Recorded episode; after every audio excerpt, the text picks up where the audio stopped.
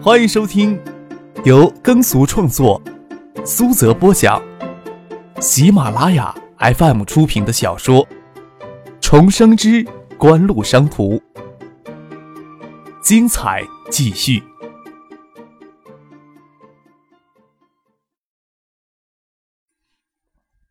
第四百九十五集。锦湖在这方面有着怎样的野心？艾莫用脚趾头都能猜出来。只要与德仪联合起来，不仅可以与德仪在技术上互通有无，最关键的，借助德仪在业内的地位，又利用捷足先登、先期进入市场的有利优势，锦湖就算不能将他们所开发的技术推广为 MP3 硬件播放器的唯一行业标准，也足以成为 MP3 硬件播放器的主流解决方案。这预示着锦湖将与德仪同时成为一个产业的核心技术供应商。如果 MP3 硬件播放器最终形成一个庞大产业的话，德仪当然也能从中得到他们极大的好处，将与锦湖分享近乎垄断的行业利润，这是谁也无法拒绝的诱惑。一旦这一硬件构架成为主流甚至唯一的解决方案，那么锦湖在这一硬件所开发出来的多项应用技术。将极可能成为其他电子厂商无法规避的专利障碍，锦湖又可以狠狠地捞一笔。锦湖与德仪双方的立志一样的地方很多，也就是说，可供选择的合作可能很多。所以德尔法奇到禁业之后安之若所，看不出丝毫急于求成的样子。艾莫却没有办法这么悠闲，斯高柏并没有可以倚仗的地方，在德一面前，艾莫也没有脸吹嘘斯高柏的技术精湛。其实，斯高柏手里根本就没有锦湖迫切渴望的技术，手里没有什么有力的筹码，却贪图别人的东西，怎样付出额外的代价才有可能？艾莫有着这样的心理准备，不过时间拖得越久，心理压力也是越大呀。艾莫怀疑锦湖与德仪已经切入正题了，只是三方的谈判大部分时间并不是混同在一块儿的，也就无法知晓具体的情况。斯高柏这时候有着强烈进入终端产品市场的意愿，借助一款可能对音响市场有着划时代意义的全新电子产品进入终端产品市场，无疑是天赐良机。艾莫到建的最主要的目的就是要获得 MP3 硬件播放器的产品技术。张克就是要消磨艾莫的耐心，他并不想养虎为患。不想亲手将斯高白这个此时亲密合作者培养成日后在数字音频播放器市场最强大的竞争对手，所以有好些限制条件要强迫斯高柏接受。离开酒会还不到夜里十点钟，带着些微的醉意，谢谢南驾车从学府巷驶入东大校园内的西北角的教职工住宅区里，经过灯火璀璨的学府巷与青年公寓，谢南开车的速度更慢。看到灯火通明的创意网吧，谢楠晓得，除了那个人大概永远都不会给人超越的人之外，自己背后还有许多的追赶者。车子驶入东大校门，身边的女人带着些不忧与不安，对谢楠说：“要去住宾馆。”我大舅这个人很好相处的。谢南安慰道：“他们家呀，要是没有空房间，我就跟你一块住宾馆去。我怎么舍得将你一个人丢到宾馆里呢？”开车驶入东大教职工的住宅区，许多人家在家属楼叠了鸡窝，养些鸡鸭，给汽车的鸣笛声音惊动。鸡鸭在狭窄的空间里扑腾乱叫，还夹杂着犬吠声。冷寂的小区顿时热闹了许多。车前灯扫过，能够看到小区的花园也给刨上种上了葱蒜蔬菜。在很多人的印象里，东海大学教职员与他们的家属都是高知分子。在这个年代里，一定属于国内生活品位很高的一个群体。其实不然，从解放初到改革开放前这段时间里，知识分子是臭老九，许多大学讲师、教授都娶农村妇女为妻，加上许多军队上下来的官员及家属混迹进来，整个东大的教授高于小楼躯干就给整得像农村大院一样。谢建南将车子停在楼前，跟身边的女士解释，这是东大四大怪现象之一。周杰喜家就在第二栋的教授楼的三楼，就夫妻两人加个从老家请来的保姆住着。谢楠进了屋，打过招呼，就与他舅周金喜到书房说事情。景湖呀，手里可能掌握着一项新的产品技术了。进书房，谢楠就从李在珠那里听到的消息告诉了他舅周锦喜。今天晚上呀，与三星的人见面，知道一些消息。他们说的很含糊，不过能看得出来，他们也很重视这项产品技术，正着手开发相关的技术呢。很担心给景湖捷足先登了。谢楠看着他舅，凝视着冷寂幽暗的窗外，说道：“现在似乎只能寄望于他们自己犯错误了。你呀，对咱们国家的体系了解还不够透彻呀。”周金喜转过身来，淡淡的一笑，说道：“没有那么简单的事情呀，有些事情或许咱们都会感到力不从心的。但是锦湖在体系内遇到些障碍，要比一般人想象的多呀。”谢楠自知对产业面的认识的确谈不上深刻，过了今夜就是九八年了。等赵继东真正执掌国务院之后，一定会大力推动国务院机构改制了。现在已经有消息传出来了，邮电部可能会分拆，邮电部的官员电信业务将与电子工业部合并，这似乎也是大势所趋呀。周金喜说道：“锦湖今年年初游刃有余，做出这么多事情，是他们钻了邮电部与电子工业部的搞到对立空子。一旦国务院……”机构改制了，两个矛盾重重的部委给强行合并到一个山头之下。你说这个山头还会希望看到一家民企强大到影响到他们对整个国内信息产业的控制吗？景湖眼下的格局是很大，但是他们格局做的越大，可能就越不讨某些人的喜欢呐。周金喜多少感觉些落寞，不管怎么来说，他面对今日的景湖，总有些力不从心。局面似乎早就不在自己的掌握当中了，这感觉还真叫人不好受。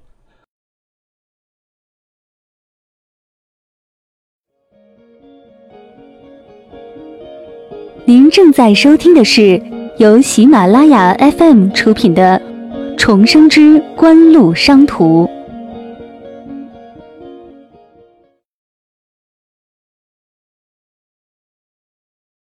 涉及到整个国家产业体制。景湖所面临的困境与障碍，却已经不是客观能参与进来的游戏了。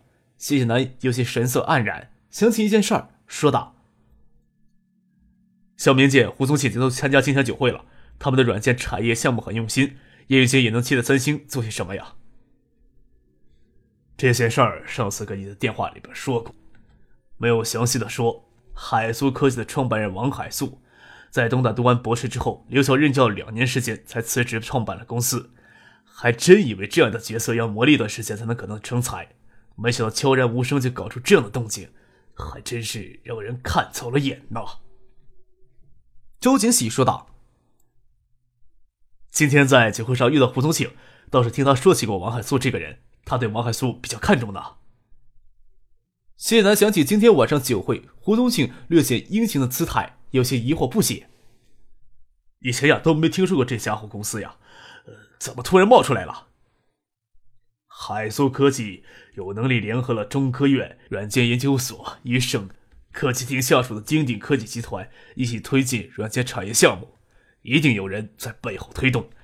直到胡宗庆前一天找我，我才晓得原来是国家纪委副主任葛建德在背后策划，经典地产对海苏科技控股了。周兴喜说道。具体怎么回事儿，我也不大清楚。要是真藏着什么猫腻儿，又怎么可能不让外人知道呢？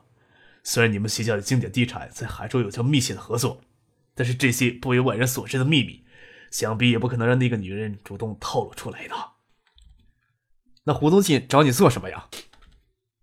谢谢南到建业来，原来没有打算与林雪见面，总觉得那个女人的眼神有着世人的欲望在里头，与她妖艳的外表很不协调。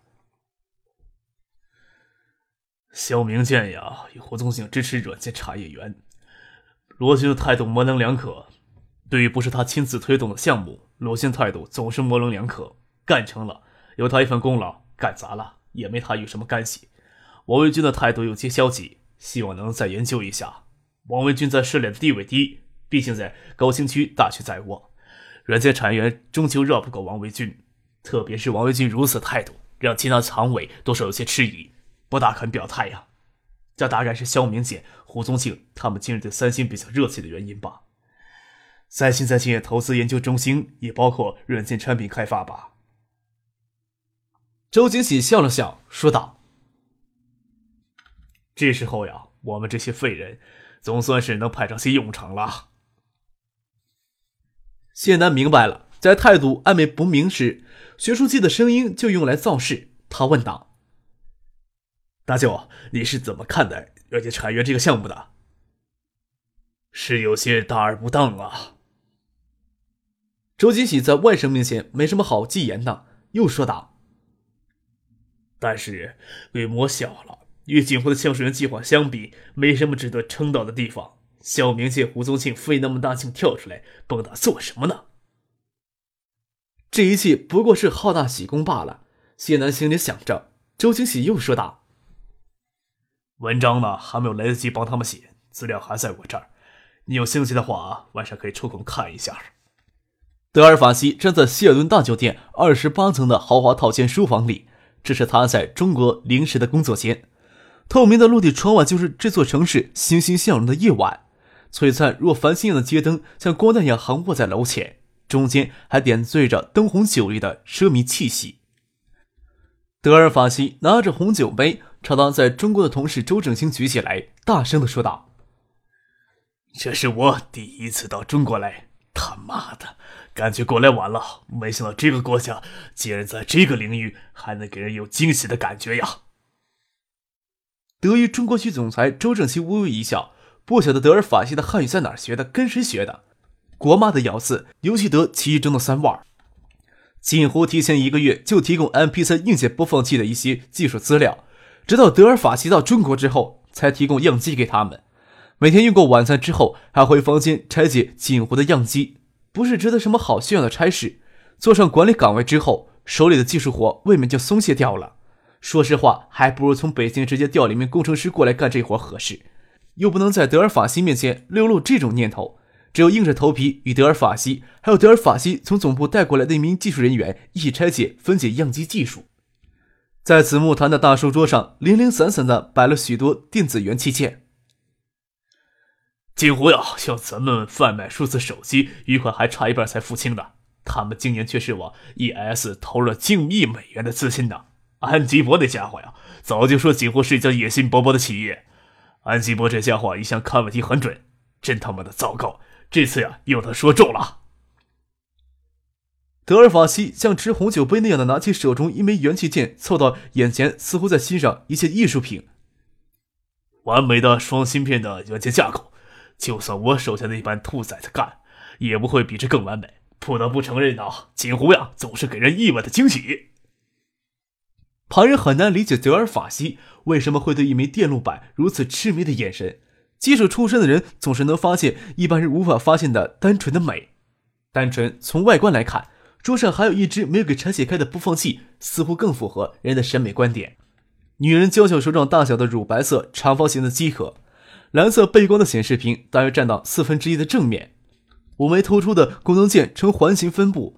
锦湖从爱达 L 九手机开始，在工艺设计方面就给人惊艳的感觉。这款 MP3 播放器的外观设计一样简约而近乎完美。周正清拿着同样色系的耳机塞到耳朵里，开出与 CD 媲美的音质，这说明锦湖在音频解码方面的技术已经达到了一个相当高的水准。陈先生选择去锦湖。看来并不是一个错误的选择呀！啊，就是呀。你手里拿的这个，还差一只斟满红酒的玻璃杯。德尔法西将手里的高脚杯塞到周景清的手里，拉着周景清站起来。你该跟着音乐轻轻摇摆。又皱着眉头看着周正清，似乎有些不对劲的地方。哎呀，你给人的印象太古板了。我要是那小子，一定不希望你来给这款对音乐市场有着跨时代意义的电子产品代言。我又没这想法。”周正清抱怨的说道。德尔法西对周正清的抱怨视若无睹，将 MP3 播放器与红酒杯从他手里夺过来，朝着坐在一旁娇小美丽的秘书说道：“来，你过来帮帮忙，将头发弄得凌乱一些，再有点街头少女的感觉，跟着音乐摇摆起来。”就这么一款可以直接从计算机下载音乐来听的电子产品，一个是以这种形象问世。德尔法西又回过头来问周正清：“我呀，是不是应该主动跟锦湖要一些广告咨询费啊？”周正清无奈的笑了笑，跟德尔法西说道：“要是呀，张鹤与陈医生在这里，你还能这么兴奋，对咱们的谈判可不是很有利啊。”以前还真没见过德尔法西兴奋的得意忘形的时候。德尔法西给人的印象总是一本过于正经。锦湖的这个玩意儿真是击中他命门了，才让他有稍息的时长。换做斯高柏的艾默，如此表现再正常不过了。不晓得陈先生与德尔法西在德仪共事的那段时间里，有没有机会看到德尔法西此时的另一面？哎呀，不要这么一本正经的。陈生年初选择离开德仪。多少人呀，希望看到他会因此感觉到后悔莫及。我不否认啊，我也有这样的想法。事实证明，陈先生的眼光并不差。德尔法西似乎一点都不想掩饰自己的心，彻底给锦湖开发出来的 MP3 硬件俘获去了，神情兴奋的说道：“不能否认啊，这是一项非常伟大的电子产品。但是，一家在技术上很不受重视的公司能有如此的杰作，这本身不是更精彩吗？好吧。”咱们来好好的想一想，我们有什么东西是锦湖迫切希望得到的？见德尔法西都有些迫不及待的样子，周正清自然不会扫他的兴，这只会让锦湖在谈判中占据更有利的地位。但是，比起能共同参与一款伟大的电子产品问世，在谈判当中稍微吃点亏，似乎并不是什么需要一直挂在心上的事情。陈先生与苏京东、丁怀、萧敬腾等人这一天在今夜为了谈判方面。也一并住进了希尔顿大酒店里，就住在德尔法西一行人的楼下。他们自然不晓得德尔法西在楼上兴奋的反应。丁怀还有些担忧的说道：“因为多媒体应用领域专用微型处理器在消费电子类产品应用前景广阔，不晓得德仪这一次会不会轻易的松口啊？”陈先生更自信一些，他说道：“咱们要求并不高，在多媒体应用领域的专用型微处理器目前还没有发展到非常专业的地步。”技术来源也究竟仅仅于德意下，咱们甚至还要从 AMR 公司获得 AMR 微处理器的基本框架授权，才能形成完整的技术授权。比起未来 MP3 播放器庞大的硬件市场，德意付出的并不多。但是除了德意之外，咱们这时候在硬件框架上找不到更合适的合作对象了。或许呀，咱们再过个三五年的时间，可以对德意要求更多呀。小九成说道。可惜啊，咱们也等不了三五年的时间。嘿，就算等上三五年，德意也是不多的选择对象之一。谈判呀，就这样，大家都觉得吃亏，偏偏客上看得开，放着德尔法西不管，与艾默出去喝花酒去了。苏兴东笑着说：“谁都晓得，此时的斯高柏对锦湖来说没有什么不可太低的作用。在 MP3 硬件播放器产品领域技术，锦湖可以在欧美市场找到更多合适的合作对象。”只要获得德仪在硬件架构上的支持，几乎可以授权更多电子厂商生产 MP3 硬件播放器。斯高柏不是最适合的一家，也不是唯一的一家。当然，只要斯高柏能答应锦湖的合作条件，可为后来者提供一个合作的标准。李在珠能意识到锦湖在日本的子公司收购网上音乐商店，由于德仪、斯高柏三方高层在建业密切接触。极可能是为了推出新的数字音频产品，在命运磋商做些准备工作。这是因为三星电子旗下也有人提出类似的产品设想，提案被搁置了四个月之久。这极可能是极为关键的四个月。李在洙追查到韩国总部，才晓得提案递交人将要列入下个月的裁员名单之中。李在洙不得不将报告直接递交给他叔叔李建熙那里。三星电子还缺乏拿得出手的音频音响产品。要让这样的人才从三星流失出去，绝对无法估量啊！国内的媒体总是喜欢追逐表面性的新闻，谁能注意到近乎在平面海面下波涛汹涌的潜流呀？元旦前夕的午夜钟声敲过，一般人都不会意识到自己的生活会发生怎样悄然无息的变化。人们在中央电视台一套新闻联播之后，等待天气预报最初时的五秒钟，将看不到熟悉了一年的渴望叠机广告屏。香雪海变频冰箱却是首次出现在央视的屏幕上。为了这则广告，科王前后支付了三亿五千万的巨额，咬咬牙苦苦支撑下来，香雪海却花费了代价，甚至不到科王的一半。这本身就是人们足以津津乐道的话题，对于当事者来说，却有别人尝不到的苦涩。就在九八年元旦前夕，爱达电子发给电子工业部的信函当中，以爱达电子从五月初香港证券公司借款上市，实际从爱达集团脱离出去为由，要求电子工业部统计九七年电子信息百强名单数据时，将四月之后的爱达电子叠机业务营收从爱达集团总营收数据当中剔除出去。爱达集团绝不会以虚假的数据欺骗公众。剔除了四月之后的叠机业务数据。爱达九七年的产品销售只有三十亿，比九六年下浮百分之二十五。元旦是国内法定的假日，很多人无法享受法定的假期。